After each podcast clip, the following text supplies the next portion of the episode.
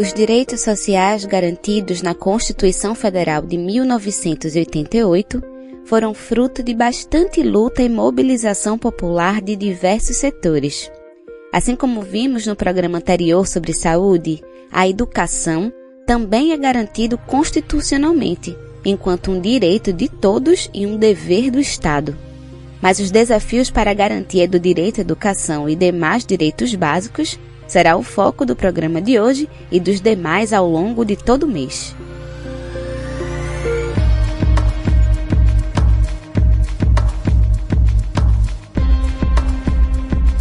Eu sou Yali Tairine e está começando mais uma edição do programa Prosa e Fato. O Prosa e Fato é uma produção do Brasil de Fato Pernambuco, um programa de entrevistas que debate os mais diversos temas a partir de uma visão popular na Rádio Paulo Freire, 820 AM, todas as segundas-feiras ao meio-dia. Você pode ouvir também na Rádio Brasil de Fato e nas principais plataformas de streaming, como Spotify e Google Podcasts. Prosa e fato. Uma visão popular sobre o mundo.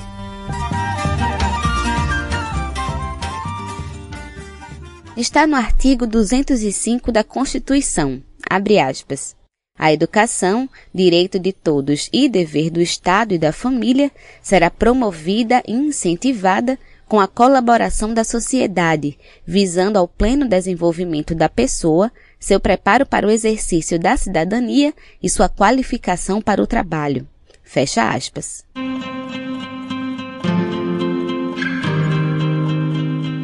Para conversar conosco sobre a importância do direito à educação básica, convidamos Cíntia Sales, secretária de Formação Política e Sindical do Sindicato dos Trabalhadores na Educação de Pernambuco, o SINTEP. Cíntia, seja muito bem-vinda ao Prosa e Fato. E para começar, fala um pouco sobre o histórico da luta pela educação básica como um direito de todos e todas aqui no Brasil.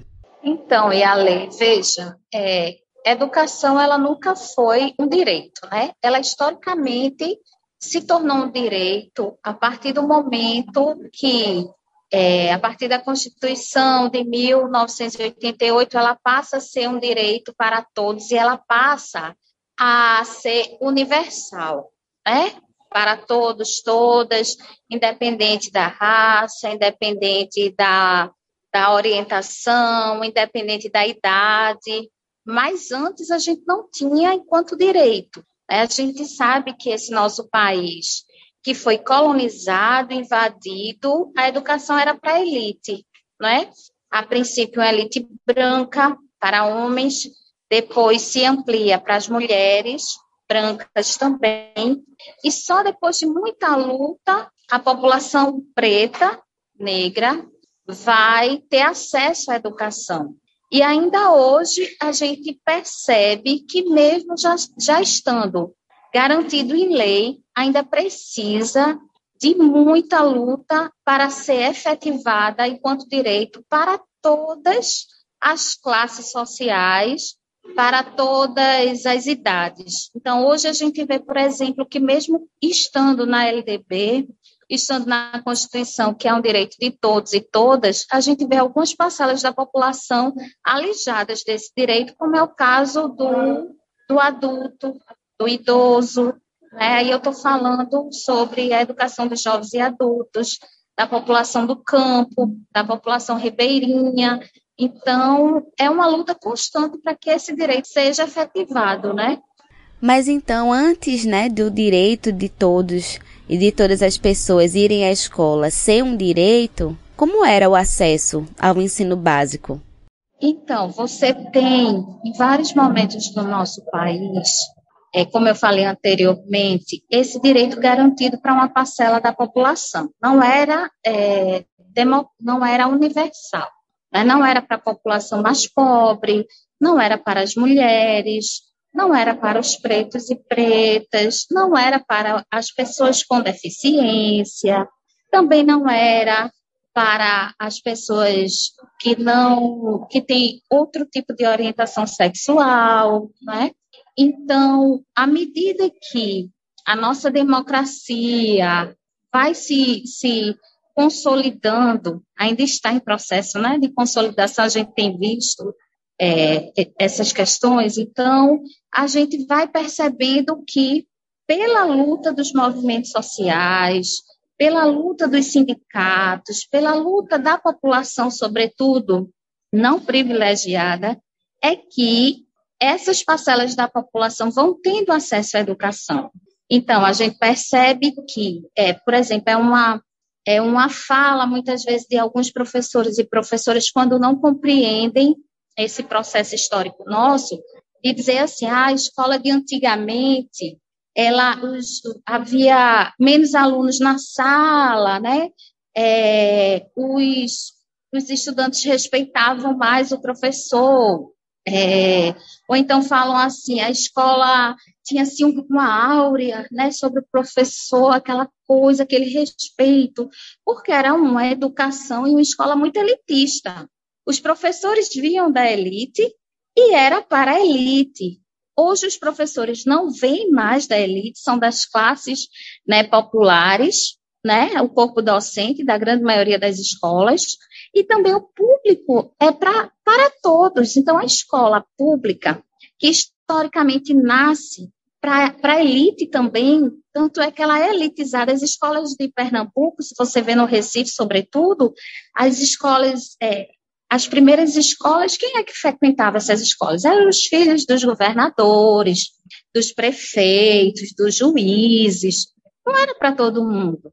E aí, à medida que, a partir de 1988, da redemocratização do nosso país, e cada vez mais da luta das classes, da, dos movimentos sociais, a gente vê se ampliando esse direito. Então, a gente vê o filho do trabalhador, seja do campo, seja da, da cidade, frequentando a escola.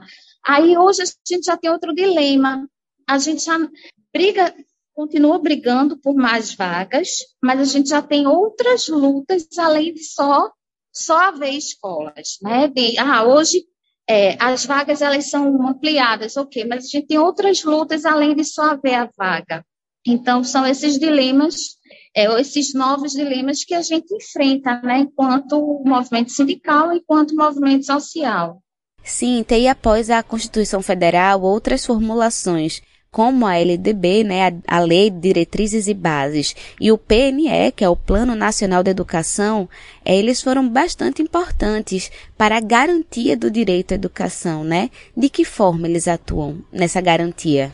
Hoje, a partir da LDB, a partir da Constituição, a partir do Plano Nacional de Educação, esses, esses é, atos normativos, essa normatização, essa, essas leis, eles enfocam na, primeiro, é, a garantia da educação para todos e todas, está né? Tá lá nos preceitos da LDB, está lá nos preceitos da Constituição, está no Plano Nacional de Educação, e decenalmente, né? Ele é reavaliado, refeito. Então, hoje, a gente não fala só de garantir a educação, porque todo mundo entende que isso é um direito e que todo mundo tem a clareza hoje que todos, todas as crianças, todos os adolescentes e adultos têm que ser assegurado pelo Estado esse direito. Mas hoje a gente já tem outras questões. Não basta só de falar que existem escolas nos municípios. A gente já vai falar que tipo de escola é essa. Que aí já vem o Plano Nacional de Educação ampliando o que a gente tinha lá atrás, em 88, o que a gente vai ter em 96, o que a gente vai ter agora em 2022, né? A gente vai ampliando esse conceito de educação. Que tipo de educação que a gente quer? A gente só quer vaga e que os meninos e as meninas estejam na escola. Não, a gente só não quer vaga. A gente quer escola pública, gratuita, de qualidade, inclusiva. Aí a gente vai ampliando ainda mais, né? Não racista, não sexista, né? Que trate as questões de gênero. Então, a gente amplia muito mais, né? O que 1988 trazia no período de pós-ditadura, né? Para chegar hoje, o momento que a gente não está mais em uma ditadura, Porém, a gente já tem outras temáticas sendo colocadas, outros desafios para a educação. Estamos conversando com Cíntia Sales, da Secretaria de Formação Política e Sindical do Sintep. Agora vamos para um rápido intervalo, mas voltamos já já para fechar nossa primeira conversa. Vocês estão ouvindo o programa Prosa e Fato, uma visão popular sobre o mundo.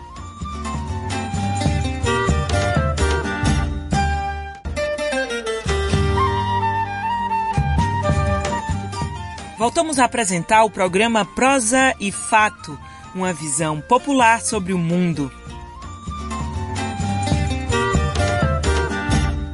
Estamos de volta com o programa Prosa e Fato para continuar nossa conversa com Cíntia Sales. Cíntia, apesar de todas as garantias legais e constitucionais, quais os desafios, né, para garantir essa educação, esse sentido ampliado de educação que você falou no bloco anterior? Hoje a gente tem grandes desafios, né? Quando a gente diz assim, uma escola, uma educação inclusiva, uma escola inclusiva é um desafio, é um grande desafio né, para a escola, para o Estado brasileiro, né, para os professores e professoras, para os profissionais de educação. Quando a gente fala de uma educação não racista, é outro desafio tremendo, né? Diante de nossa população racista, também não sexista, né? Tratar sobre essas questões, tratar do patriarcado, tratar como nossa sociedade ela se, se funda no patriarcado e se funda enquanto um, uma, uma região, um território invadido, colonizado, que traz a marca dessa violência. Então, são desafios postos para a educação, que é, em alguns momentos a, a, educação consegue dar respostas, tratar essas questões, mas a gente está aí ainda caminhando muito, sobretudo para quando a gente fala de uma de uma escola e de uma educação não racista e não sexista, sabe? É trazer, se antes a gente falava que as crianças pretas e pobres não tinham acesso à educação. Hoje a gente fala de permanência dessas crianças na escola, não basta ter vaga, essas crianças têm que ter incentivo às famílias de manter essas crianças e adolescentes na escola, né? por isso alguns programas do governo federal, como Bolsa Família, atrelados à permanência da criança e do adolescente na escola. Mas hoje a gente fala também um grande desafio que é trazer é, os adolescentes transexuais, lésbicas, gays, né, LGBTQIPA+, para a escola. Muitas vezes eles chegam na escola, mas eles são expulsos da escola. A escola não, a educação, né, de uma forma ampla, ela não tem uma política pública voltada para essa parcela da população sabe? E eu nem sei se a gente for falar em gênero fluido, eu não sei nem dizer se é parcela, né? Porque hoje os adolescentes e as adolescentes, elas entendem muito mais do que as gerações mais velhas dessa fluidez, mas não conseguem muitas vezes serem aceitos e aceitas, respeitados e respeitadas, sabe? Então, é um desafio aí para a educação, um desafio muito grande, muito grande. Como lidar com esses meninos, essas meninas, né? E como ter espaço democrático dentro da escola, né? Porque a educação tem que intervir na orientação, no seu modo de vestir, de ver o mundo. Não, ela tem que ser o mais diversa possível. A escola tem que ser a mais diversa, justamente para dar conta da diversidade que é o ser humano, que é a população brasileira. Então, eu penso dessa maneira. Sim, nos últimos anos temos vivenciado uma série de retrocessos nos direitos básicos da população e da educação, sobretudo desde a emenda constitucional 95, que estabelece um teto de gastos para a saúde e educação, né? Na perspectiva sindical, né, quais as lutas prioritárias para a educação nesse próximo período? Então, a gente tem várias questões que temos em mente como é, campos de luta, né? Uma delas é a liberdade de cátedra, que até desde que esse governo é, de extrema-direita assumiu, tem colocado sempre em xeque a liberdade de cátedra do professor e da professora.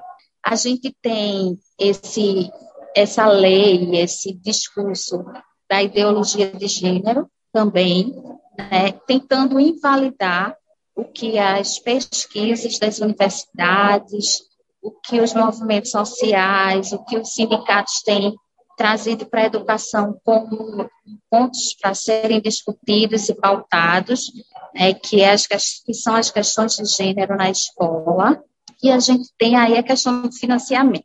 E aí, o financiamento, a gente, sobretudo esse ano, com essa PEC do ICMS, a gente já percebe no movimento, já percebe não, mas a gente já está apontando no movimento sindical como vai afetar diretamente a educação e a saúde, a redução desta maneira que foi posta com a redução do ICMS. Por quê? Porque boa parte do financiamento público vem do Fundeb.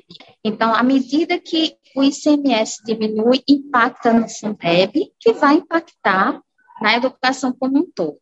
Então, é, essa questão do financiamento é para os movimentos sociais e, sobretudo, para o movimento sindical, uma pauta cara, porque a gente não entende educação sem financiamento público, né? Então, a gente defende o financiamento público, a gente defende verbas, é, fundo específico, como é o caso do Fundeb, né, que foi criado desde o Fundef, depois tornou-se Fundeb, era um Fundeb provisório, agora é um Fundeb permanente. A gente defende com incidência esse fundo, porque ali estados, municípios, governo federal aportam recurso que é redistribuído para toda a rede pública brasileira. Então, para a gente, enquanto movimento, movimento sindical, é imprescindível essa falta de financiamento, é imprescindível garantir o que a gente já tem, e é imprescindível a gente lutar para manter esse direito que foi conquistado com muita luta e para ampliá-lo ainda mais, né? A garantia da lei do piso, do magistério, a garantia da, da dos aportes municipais e estaduais na educação, cumprindo sua sua contrapartida, a valorização profissional que está dentro de tudo isso. Então, para nós, o sindicato, né, dos sindicatos da educação, para a CNTE, que é a Confederação Nacional dos Trabalhadores em Educação, é, é uma pauta imprescindível para a educação, porque no capitalismo não tem como fazer educação gratuita, pública, sem investimento. Né? E, e quanto mais investimento é para garantir que essa educação chegue toda a periferia das cidades com qualidade. Chegue na população ribeirinha, chegue na educação do campo, chegue no campo, chegue para as populações indígenas, para as populações quilombolas, ou seja, chegue para todos e todas. E tem que ser com financiamento público. Cíntia Sales, muito obrigada pela sua participação, por compartilhar todo o seu conhecimento, sua vivência e essa luta importante pela educação conosco. Ô, oh, querida, eu que agradeço. Muito obrigada. Na conversa com Cíntia, falamos sobre a importância do PNE, o Plano Nacional de Educação, para a implementação do direito à educação básica no Brasil. Pois bem, o PNE previsto para ser executado entre os anos de 2014 e 2024 está perto do fim e longe de atingir suas metas. Vamos conferir a reportagem de Cristiane Sampaio. O PNE, Plano Nacional de Educação, previsto para ser executado entre 2014 e 2024, está a três anos do prazo final de vigência, com 45% das metas em retrocesso no país. O dado foi revelado nesta segunda-feira em levantamento feito por especialistas da Campanha Nacional pelo Direito à Educação. Eles apresentaram uma série de estatísticas e problemas a parlamentares do Senado. A coordenadora geral da Campanha Nacional pelo Direito à Educação destaca que o PNE já vem de um cenário de não cumprimento de metas. Segundo Andressa Pelanda, esse processo agora atingiu o ápice diante de uma taxa de descumprimento de 86% da legislação que instituiu o plano. A gente teve retrocessos, inclusive em relação a acesso, não somente permanência e qualidade na educação. É, o que é gravíssimo, dado o cenário de, do arcabouço legal que nós temos, desde a Constituição Federal até o Plano Nacional de Educação, que prevê é, a garantia do direito à educação no Brasil. Já faziam décadas que não vimos tamanho retrocesso na educação. Os especialistas identificaram que desde 2013 houve crescimento na educação profissional técnica de nível médio somente na rede pública, onde se chegou a 316 mil novas matrículas. Já a rede privada foi na contramão e diminuiu de tamanho, com 223 mil matrículas a menos no período. O número compromete, por exemplo, o alcance da meta 11 do PNE, que traçou como horizonte um número triplicado de matrículas nesse intervalo.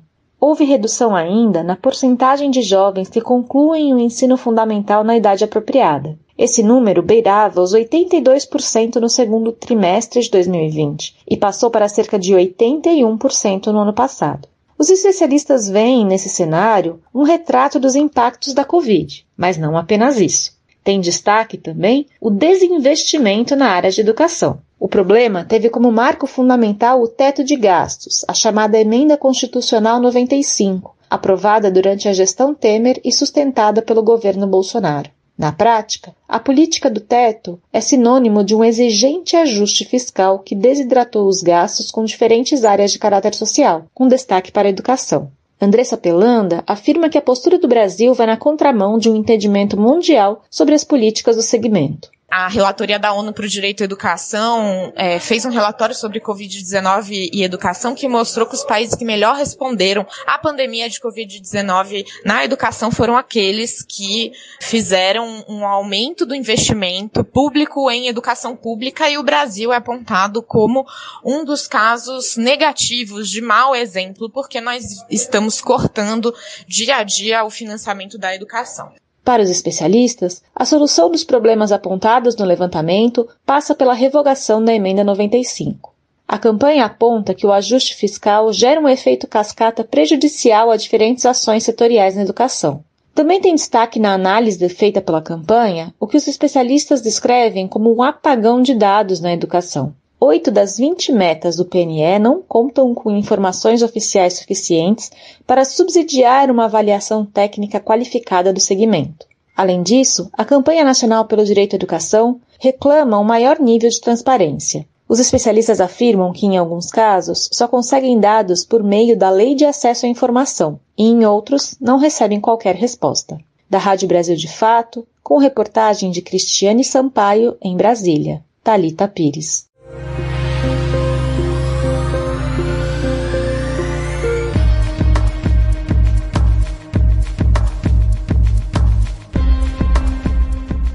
Se você quiser sugerir algum tema, fazer um comentário ou tirar qualquer dúvida sobre o nosso programa, você pode entrar em contato conosco pelo nosso telefone, que também é o nosso WhatsApp. Anota aí. DDD 81 99606 0173. Caso você prefira nos mandar um e-mail, o nosso endereço é prosaifato@gmail.com. Manda que eu vou adorar saber o que vocês estão achando.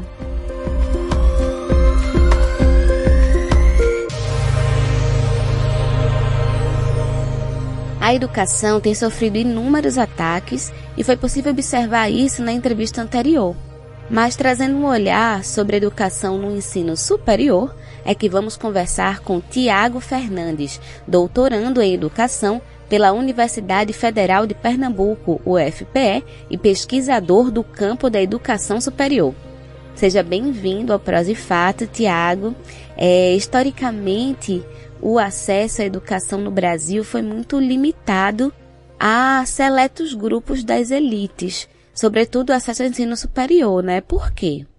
É, bom dia, boa tarde, boa noite para quem está acompanhando o programa. Primeiro, eu quero dizer que é um prazer, enquanto homem, pesquisador negro brasileiro, estar sendo convidado para tratar sobre um tema que não seja apenas o racismo.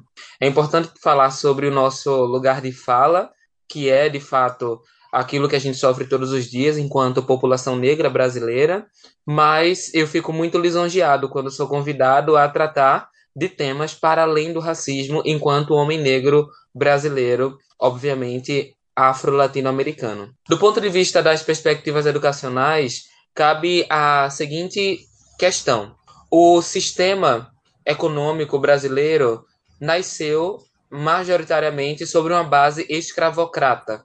Então, a educação superior não poderia estar desconfigurada dessa ideia de sociedade de base escravocrata, especificamente contra a população negra arrastada da África para servirem como escravos no Brasil.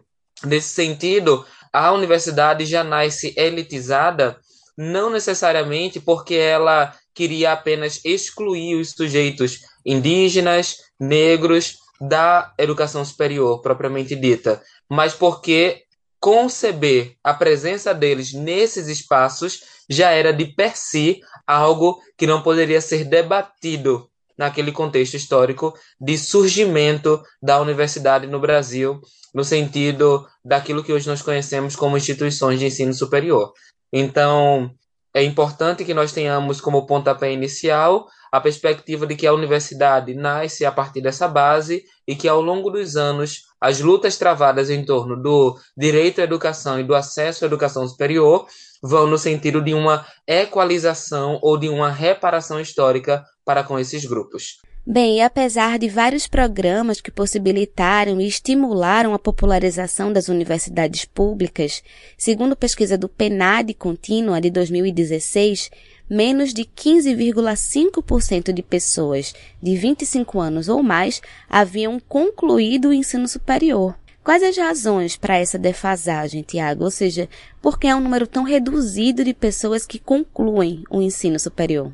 Pergunta muito pertinente, principalmente para o contexto contemporâneo que vivemos. É importante ter duas compreensões aqui. Existe a primeira, que é o acesso à universidade ou ao ensino superior de modo geral, e existe também a permanência à universidade ou ao ensino superior em geral.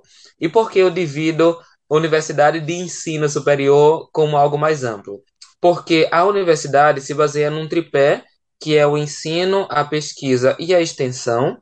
E quando eu falo apenas de ensino superior, eu estou me voltando especificamente para instituições de ensino superior que não têm investido nos demais pilares, que são a pesquisa e a extensão, para se constituírem enquanto instituição que é, trabalha com um nível terciário de ensino, digamos assim, ou o que na literatura em língua inglesa tem sido chamado de higher education, e nesse aspecto são instituições que não são universidades.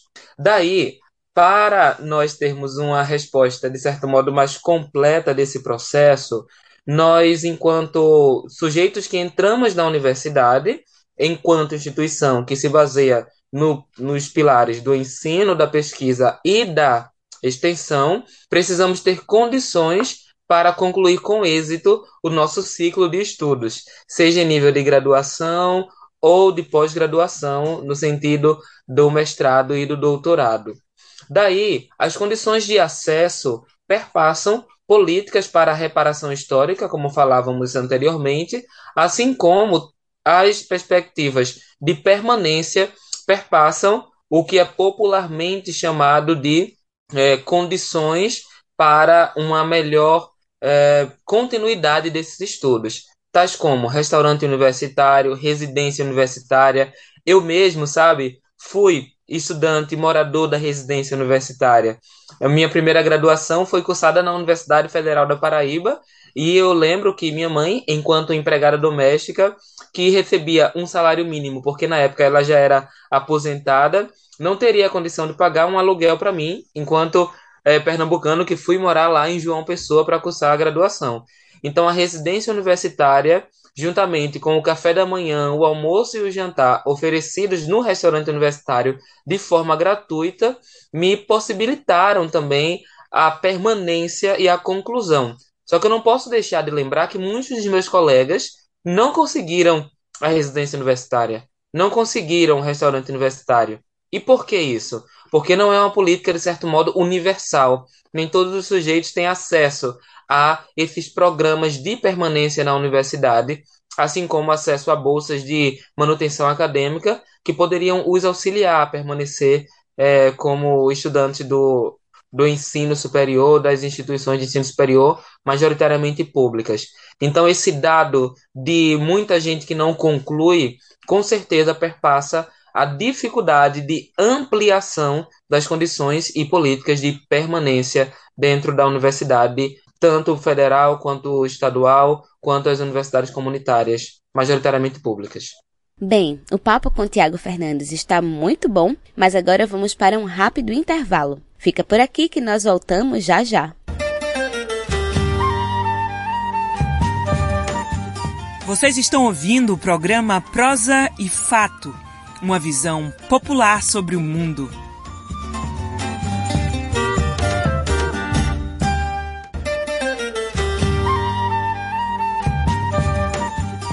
Voltamos a apresentar o programa Prosa e Fato, uma visão popular sobre o mundo. Estamos de volta para o nosso terceiro e último bloco do programa Prosa e Fato, aqui na sua Rádio Paulo Freire 820 AM. Hoje já conversamos com Cíntia Sales, da Secretaria de Formação Política e Sindical do Sintep. E se você perdeu, você pode escutar depois no site brasildefatope.com.br e também nas principais plataformas de streaming como Spotify e Google Podcasts. Agora estamos conversando com Tiago Fernandes, doutorando em Educação pela Universidade Federal de Pernambuco. Tiago, o ensino superior, sobretudo as universidades públicas, tem sido bastante atacados nos últimos anos, né? Desde corte de verbas para pesquisa a acusações de serem um local de balbúrdia, entre aspas. A quem serve esse desmonte e deslegitimação das universidades públicas? Primeiro, eu gostaria de dizer que eu defendo a universidade pública como um local que deve ser público, gratuito, laico e de qualidade socialmente referenciada. Quando eu falo que a universidade pública deve ter esses atributos, eu levo em consideração o conjunto da população brasileira, porque a universidade pública ela é mantida pelos impostos de todos os sujeitos brasileiros. E esses impostos estão no feijão que a gente come, no arroz que a gente compra, está na carne que a gente tenta comprar ao final do mês. Então a universidade pública deve servir para o público como um todo. Eu digo que ela é pública e deve ser pública porque todos devem ter condição de acesso a ela. Eu digo que ela deve ser gratuita porque os serviços oferecidos não podem cobrar aquelas taxinhas para que o estudante mesmo pague, por exemplo, por um documento que vai ser assinado por um determinado órgão da própria universidade. Digo também que ela deve ser laica, porque lá na universidade existem sujeitos das mais variadas matrizes religiosas, assim como sujeitos das mais variadas perspectivas é, de mundo, de conhecimento é, e de é, construção social da, da realidade. Então, respeitar aquilo que o sujeito considera como pertinente sobre esse ponto de vista, por exemplo, sem forçá-lo a ser isso ou aquilo outro, é importante. A universidade deve é, levantar essa bandeira. Não deve ser por força ou por violência que eu vou construir uma ideia sobre o que o sujeito deve ser enquanto pessoa. E digo também que a universidade deve ser um espaço de qualidade socialmente referenciada, porque ela é o que representa a ponta da pesquisa no Brasil. E é justamente com essa assertiva que eu começo essa resposta. Nós temos visto um conjunto de desmontes e eu gostaria de destacar que ao final de maio de 2022, as universidades públicas federais tiveram um corte de 14,5% de forma linear em todos os serviços oferecidos.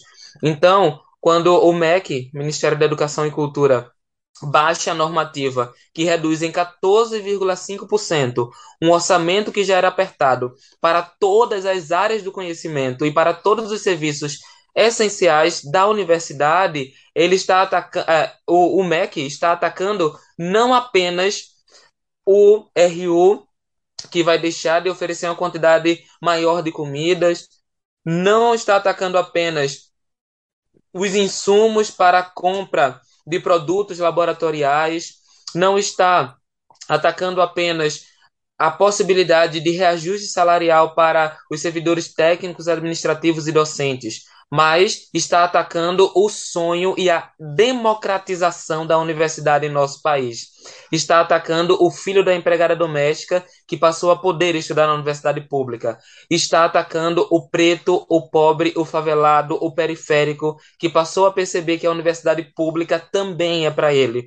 Mas também está atacando a possibilidade de as pessoas conhecerem a universidade como um espaço de luta anti corrupção, de luta anti-desmonte das construções é, que historicamente nós temos debatido e temos construído de forma conjunta. Sejamos nós brancos, pretos, pardos, mestiços, mamelucos, indígenas, sejamos nós, povo, povo brasileiro, que analisamos dessa perspectiva.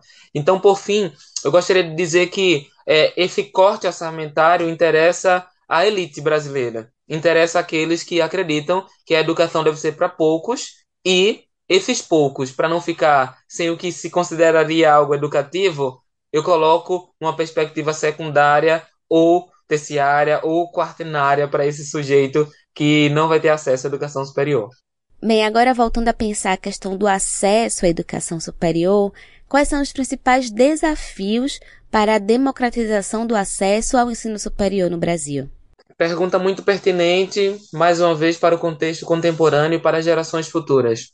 Eu vislumbro que os principais desafios são garantir a manutenção é, das políticas de acesso, por exemplo, como a política de cotas nas, nas universidades públicas federais. E falo disso porque em 2012, quando foi instituída a atual lei de cotas, nós vimos um acesso ampliado da população advinda das escolas públicas. Então, eu tenho 50% das vagas destinadas a sujeitos advindos das escolas públicas, e isso é tão pertinente porque, de forma infeliz, muitos tentam burlar essa regra. E, sendo filhos da classe média e classe média alta, que não têm uma compreensão mais ampliada dessas políticas e da importância delas do ponto de vista histórico, fizeram o seguinte: colocaram seus filhos para estudarem em escolas públicas na esperança de conseguirem fazer com que seus filhos, que estavam estudando na escola pública, mas tendo cursinho para vestibular é, no outro turno, entrarem na universidade pública, burlando a perspectiva de que a política de cotas serviria para a, o acesso dessa população mais carente, digamos assim. Mas a política de cotas já suprimiu essa possibilidade de burlar, justamente por quê? Porque eu vou colocar, além do fato de ser 50% destinado para pessoas já advindas da escola pública, levo em consideração também a renda per capita dessas famílias. Então, a atual política de cotas tem garantido um acesso, repito, ampliado dessa população e por isso que um dos principais desafios contemporâneos é a manutenção de políticas como essa para acesso à universidade pública gratuita, laica de qualidade socialmente referenciada. Agora também eu acredito que é importante a ideia de pensarmos novas configurações das políticas de permanência. Vou usar o exemplo da residência universitária. Se eu tenho um sujeito que mora no interior de Pernambuco, no Alto Sertão Pernambucano, e ele quer cursar um curso que fica na capital, em Recife, especificamente no campus 1 ou no campus Recife, como a gente chama da UFPE. Ele é aprovado no vestibular, seja ele pela política é, de cotas, no sentido das, de 50% para a escola pública, ou pela ampla concorrência.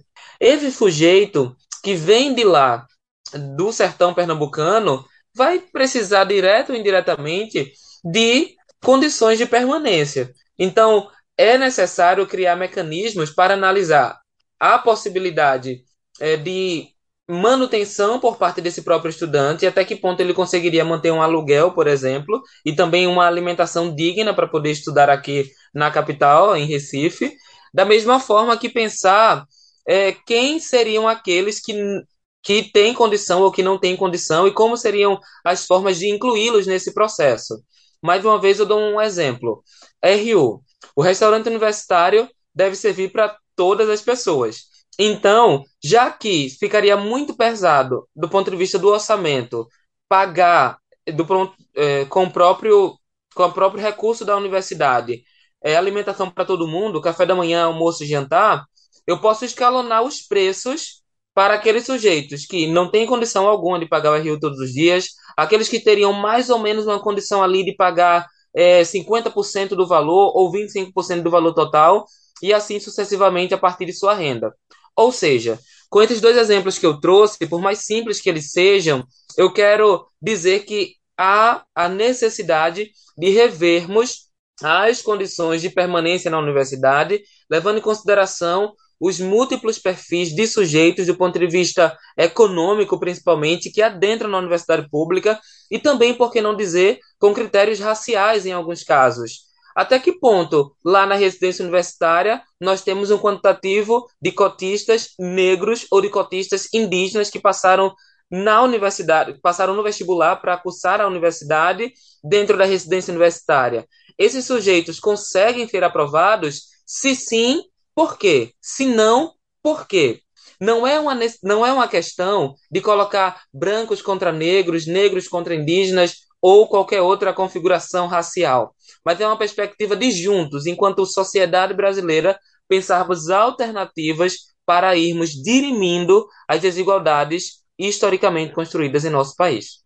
Então, para a gente fechar nossa conversa de hoje, Tiago, por que é importante permanecer defendendo a universidade pública e a ciência?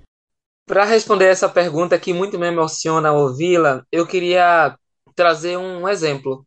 Eu estava numa determinada sala de aula, é, especificamente esse exemplo é de uma universidade pública estadual, porque quando a gente está falando é, de universidades federais, é porque esse programa está sendo veiculado pela nossa querida rádio universitária da UFPE. Mas o exemplo que eu trago aqui agora é um exemplo é, ocorrido numa sala de aula de uma universidade estadual do Nordeste brasileiro. E nessa sala tinha uma senhora, que eu vou usar um nome fictício, que acredito que muitos se identificam. Tinha uma Maria. Maria é uma mulher negra que vive, vive numa cidade que majoritariamente é, tem como motor da economia a cana-de-açúcar, porque é uma cidade cheia de engenhos. E ela, estudante da universidade, conversando comigo, disse assim: Eu tenho três filhas. Aí eu, nossa, que coisa interessante, você tem três filhas. É, uma filha minha está cursando matemática aqui. A outra filha minha terminou ciências biológicas. E a minha outra filha está estudando numa universidade que é privada aqui pertinho. Eu achei aquela fala daquela mulher tão potente, porque ela, com mais de 50 anos de idade, estudando na mesma universidade pública que suas filhas, com menos de 30 estavam estudando. E ela estava andando no ônibus da cidade dela para poder ir até a universidade e voltar da universidade para casa. Ela estava se reunindo com seus colegas de turma para poder fazer um trabalho acadêmico. Mas também eu acredito que em casa ela pedia ajuda das filhas que também eram estudantes da mesma universidade que ela estava estudando. Quando eu penso em defender a universidade pública, eu penso em defender histórias, histórias de, de pessoas que estão nos engenhos, histórias de pessoas que estão nos quilombos, histórias de pessoas que são população campesina, histórias de pessoas advindas das periferias. Também não posso negar que também existem histórias de pessoas que moram nas orlas das praias. Existem histórias de pessoas que são filhas de grandes empresários. Isso é verdade.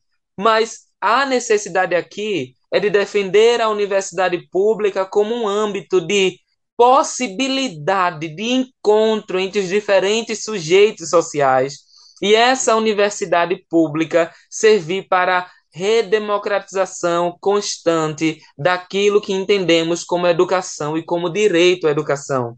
Por fim, eu reitero que, ao falar de multiplicidade de perspectivas de pessoas e de sujeitos, eu falo de histórias de vidas. E essas histórias, que muitas vezes não são contadas, estão guardadas nas mentes e, por que não dizer de forma poética, nos corações das Marias que frequentam as universidades públicas, indo e voltando no transporte público e que muitas vezes conversam com suas filhas que também acabaram de entrar nessa universidade pública que ela, a Maria, nunca pensou em estudar. É sobre isso que é defender a universidade pública. Tiago, muito obrigada pela sua participação, por você compartilhar a sua vivência, a sua pesquisa, seus estudos sobre o ensino superior conosco. Foi muito importante. Eu quem agradeço. Muito obrigado.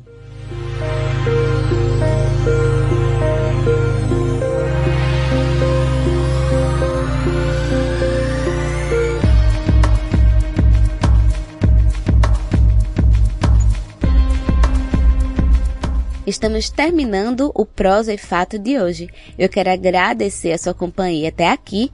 E se você tem algum comentário ou sugestão de tema, manda pra gente. O nosso e-mail é prosaefato@gmail.com. Você também pode ligar ou mandar um WhatsApp para o telefone DDD 81 99606 01 73. Manda um oi pra gente nesse número de WhatsApp para você ficar recebendo nossas notícias diariamente.